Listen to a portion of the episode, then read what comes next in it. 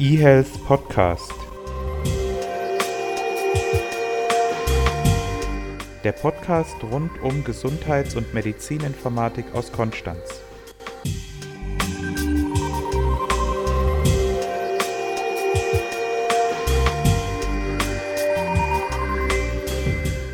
Hallo und herzlich willkommen zu einem neuen Podcast. Es ist mittlerweile schon die Nummer 54. Wir haben Ende Mai und gefühlt Mitte Juli. Es ist warm und heiß und stickig. Die Sonne knallt uns auf den Kopf. Bernhard ist mein Co-Moderator jetzt hier für die News. Hallo Bernhard.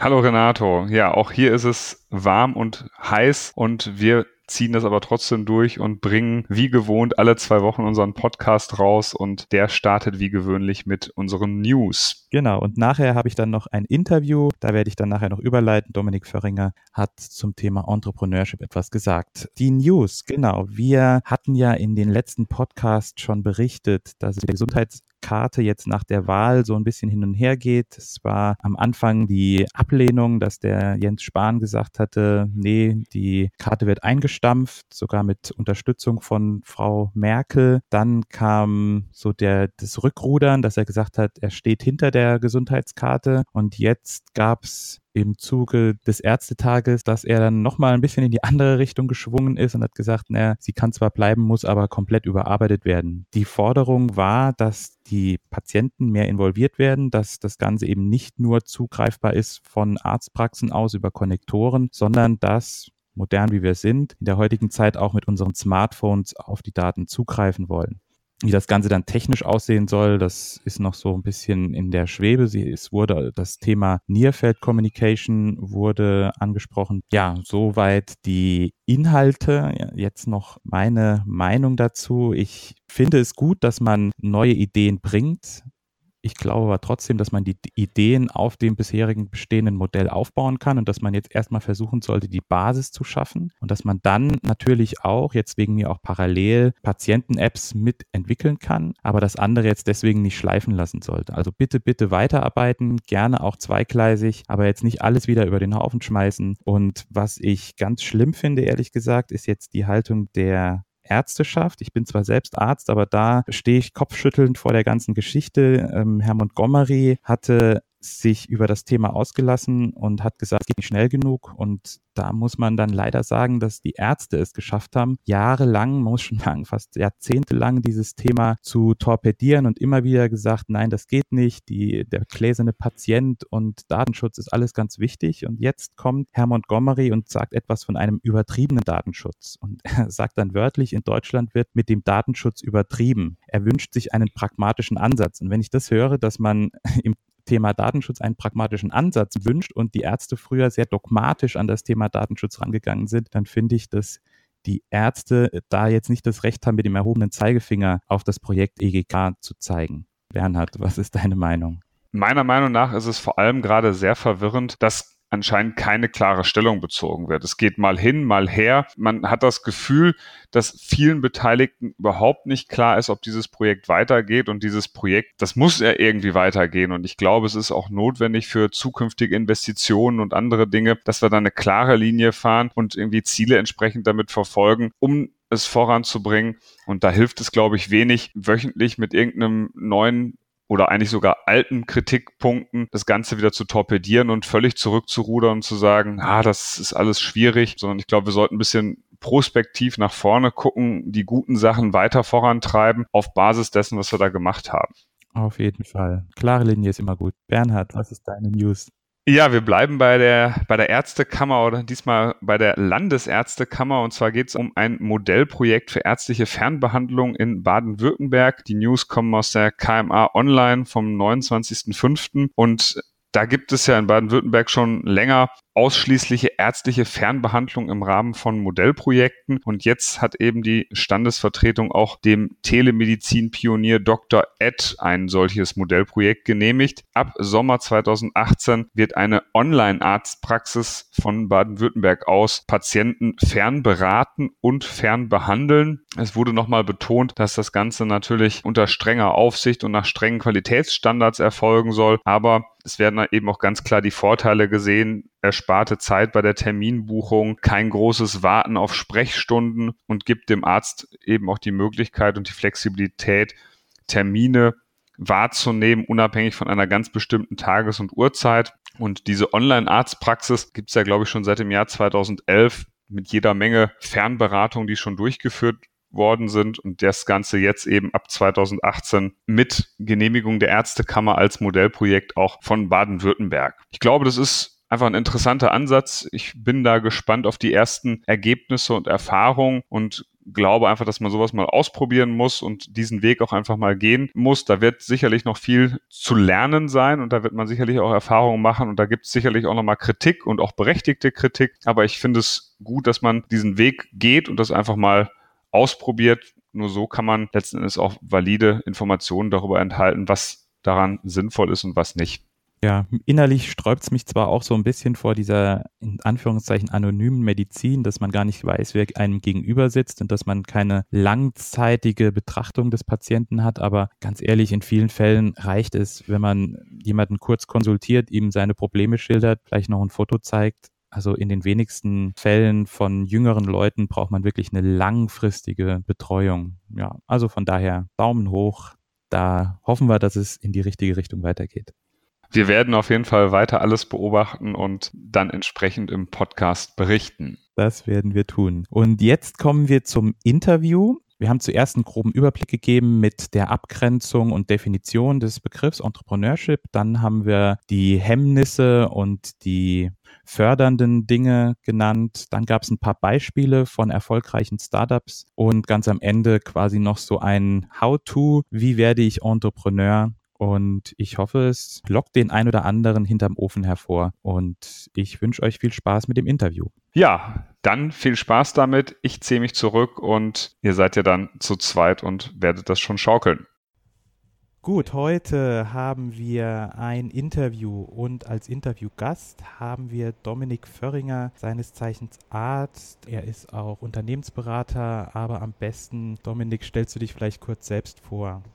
Ja, vielen herzlichen Dank für die Möglichkeit dieses Interviews. In der Tat ist es nicht ganz einfach zu begreifen. In der alten Zeit wäre ich einfach nur Arzt gewesen. In der heutigen Zeit bin ich Arzt, Unternehmensberater, Unternehmer, berate VCs, stehe als Mentor für Startups zur Verfügung, bin sogar Chief Medical Officer in einem Startup und unterrichte nebenher auch noch Medizinstudenten in unternehmerischen Ansätzen ebenso wie in digitalen Themen.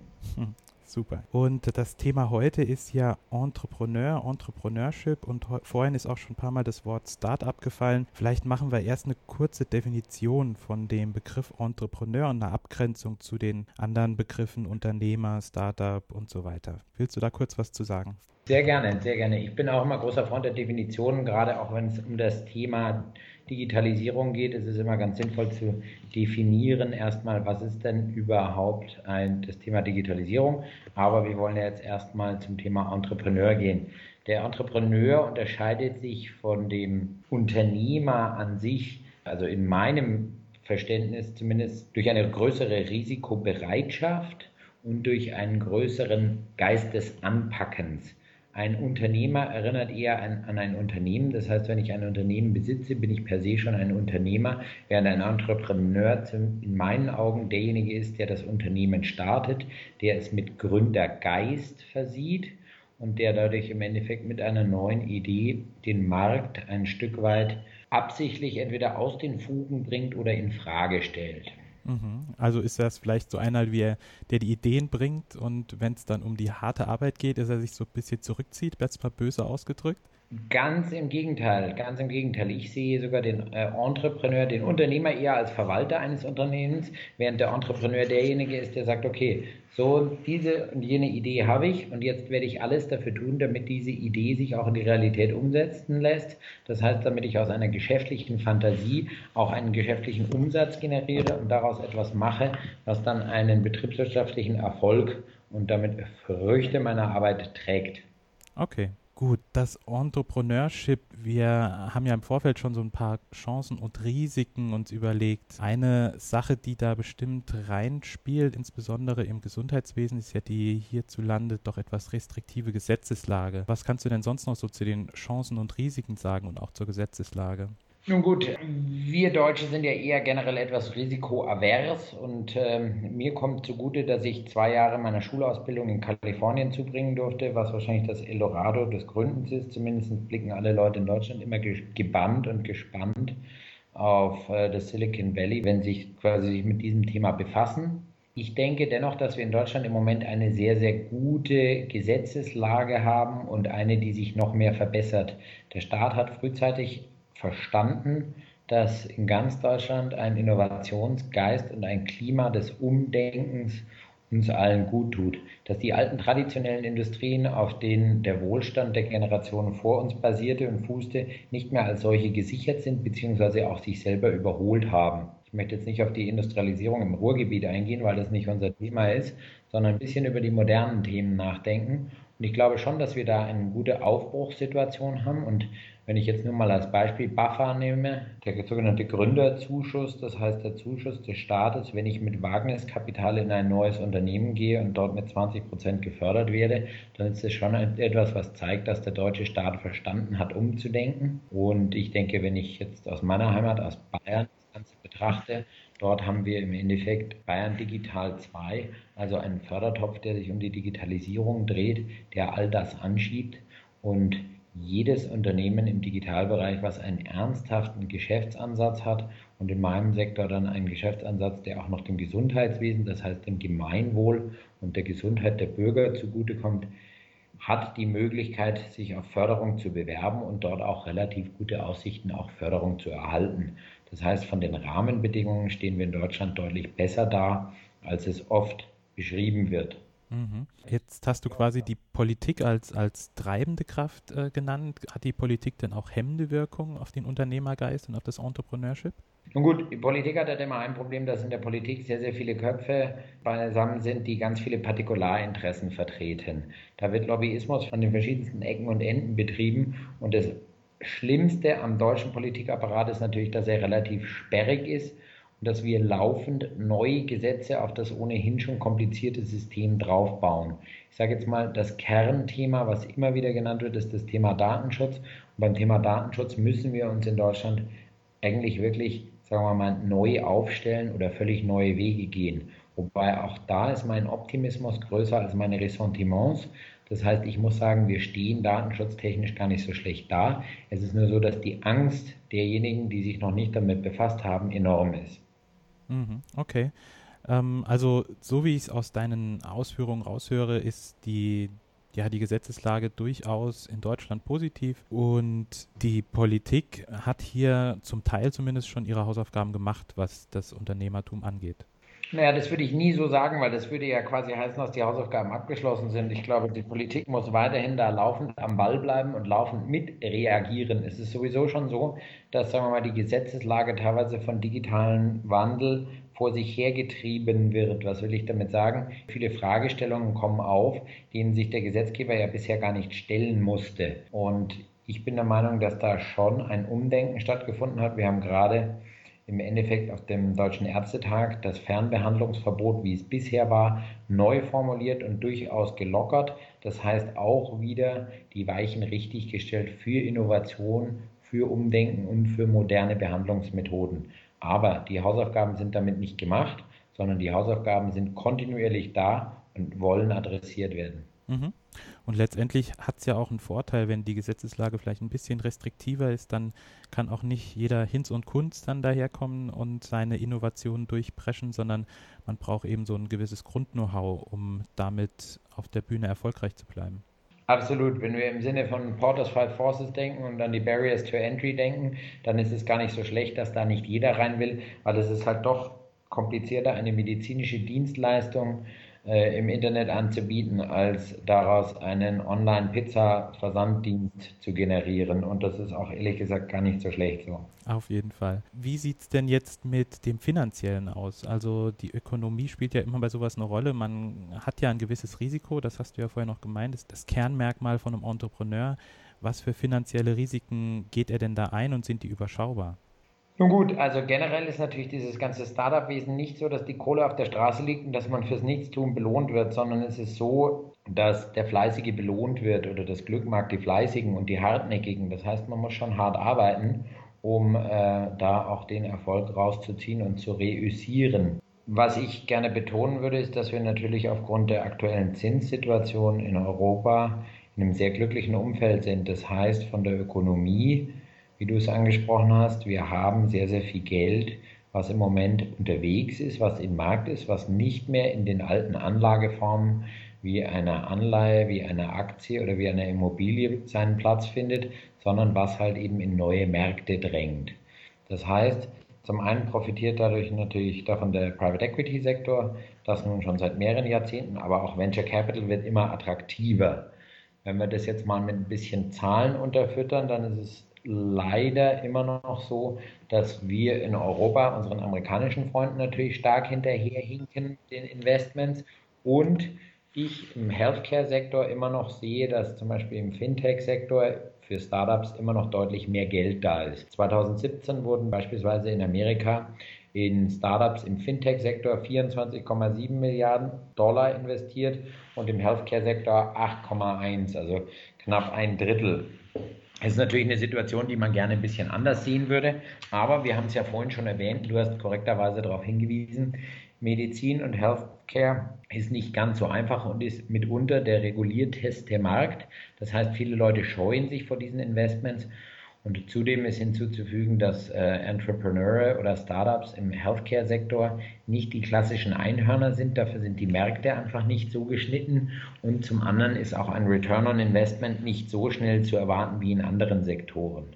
Mhm, okay, wir kommen ganz am Ende vielleicht nochmal dazu, was man tun muss. Und da können wir vielleicht auch nochmal drüber diskutieren, wie man jetzt an diese Geldtöpfe rankommt. Aber vorher vielleicht noch, ähm, damit das Ganze etwas konkreter wird, ein paar Beispiele. Es gibt ja Leuchttürme im Bereich des Gesundheitswesens, was Entrepreneurship angeht. Da hast du dir, glaube ich, auch so ein paar Beispiele rausgesucht.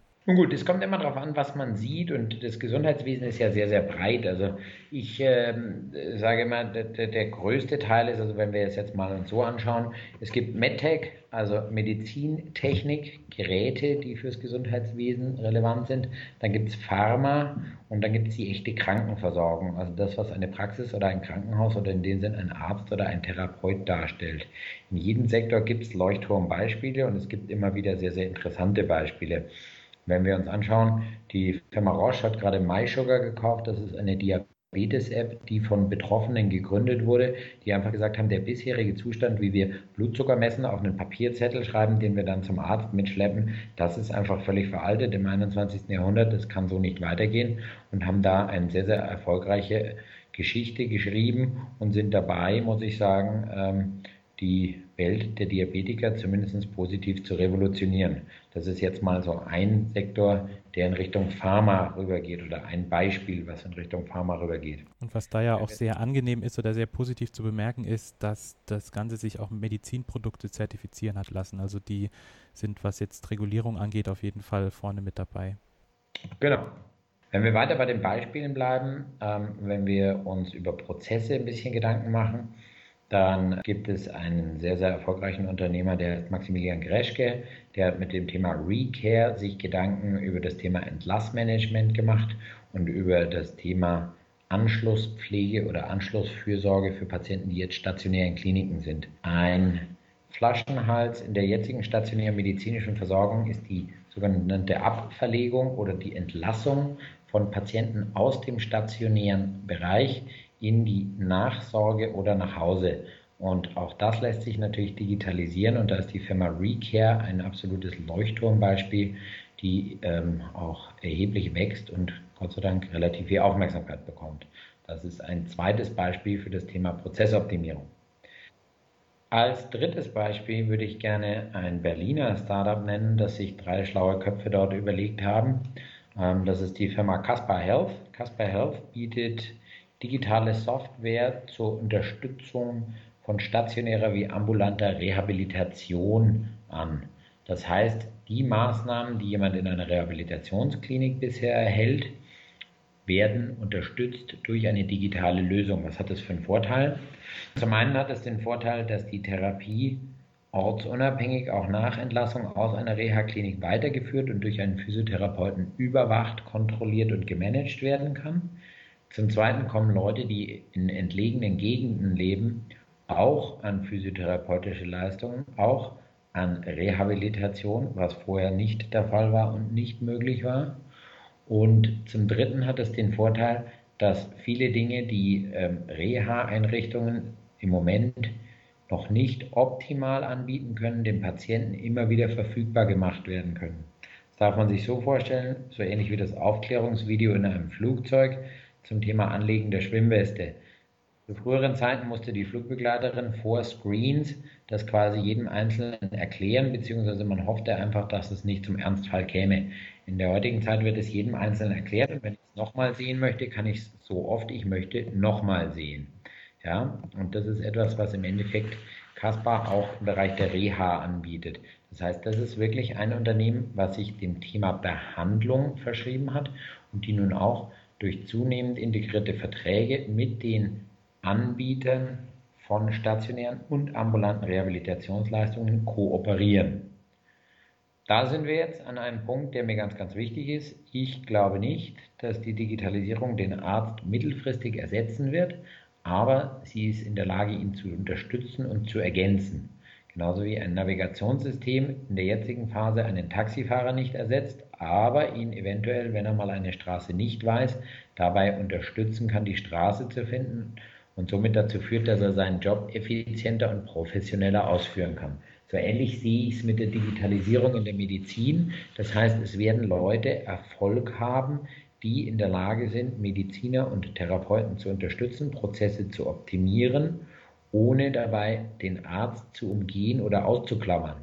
Und das sage ich jetzt nicht aus der Denkweise meines Standes, sondern weil ich dadurch sehe, dass Unternehmen schnellere Akzeptanz finden und auch einen besseren Weg in die Regelversorgung finden, weil sie durch die Kooperation mit Experten, die das seit Jahrzehnten machen, natürlich auch begreifen, wo die echten Needs sind. Ja, ich glaube, das ist auch wichtig, wenn man Akzeptanz will, und die braucht man ja von den Ärzten, dann darf man ihnen nicht das Gefühl geben, ersetzbar zu sein oder dass die Arbeit, die die Ärzte machen, Dummyarbeit ist. Ja. Okay, wir haben ja jetzt die ganze Zeit über Entrepreneurship geredet, auch über Beispiele. Wenn jetzt bei unserer Zuhörerschaft der ein oder andere Entrepreneur schlummert und das Gefühl hat, oh, ich wollte mich schon immer mal selbstständig machen, aber ich habe mich noch nicht getraut. Was wären denn so erste Schritte? Und wenn wir vorhin äh, über das Thema Geld gesprochen haben, es gibt ja viel Geld, was investiert werden will. Wie komme ich daran und was muss ich tun, wenn ich Entrepreneur werden will? Nun gut, wie so oft ist es sinnvoll, mit Leuten zu sprechen, die schon mal etwas gemacht haben in der Richtung. Es gibt in jeder größeren Stadt immer wieder sogenannte Meetups, das heißt, das sind Zusammenkünfte von Menschen, die an dem Thema interessiert sind. Ich betreibe zum Beispiel zusammen mit der Unternehmertum, das heißt dem unternehmerischen Ast der TU München, mit Dominik Böhler und Marina Moskwina zusammen ein Meetup, das nennt sich Digital Healthcare Entrepreneurship, wo sich einmal im Quartal medizinische Startups treffen. Da kommen ca. 60 Leute zusammen. Junge Unternehmer dürfen pitchen, die schon eine Geschäftsidee haben oder eventuell schon gegründet haben. Die, die an Gründung Interesse haben, dürfen sich das Ganze anschauen und dürfen lernen von denen, die schon so weit sind. Das ist mal der erste Schritt. Das heißt, sich erstmal anschauen, was ist am Markt los und auch definieren, ist dieser Sektor für mich das Richtige. Also ist erstens Entrepreneurship für mich etwas, also möchte ich es wagen, aus dem Schutz einer Festanstellung herauszugehen, aus dem Schutz eines großen Konzernes oder Unternehmens. Das heißt, möchte ich mein eigener Herr sein, aber damit auch die volle Verantwortung tragen. Das ist schon mal die erste Überlegung. Die zweite ist dann, dass man sich ein Team zusammenstellt, die allerwenigsten Unternehmen kommen ganz alleine zurecht. Das heißt, eine One-Man-Show hat erstens wenig Chance auf Erfolg und zum Zweiten noch weniger Chance auf Förderung, weil niemand in einen einzigen Menschen investiert. Das Risiko ist zu hoch und die Gefahr dessen, dass dieser entweder das Interesse verliert oder dass er aus irgendeinem anderen Grund dem Thema nicht mehr nachgeht, macht ihn sehr stark angreifbar und dann ist es auch ganz schwierig mit der Investition.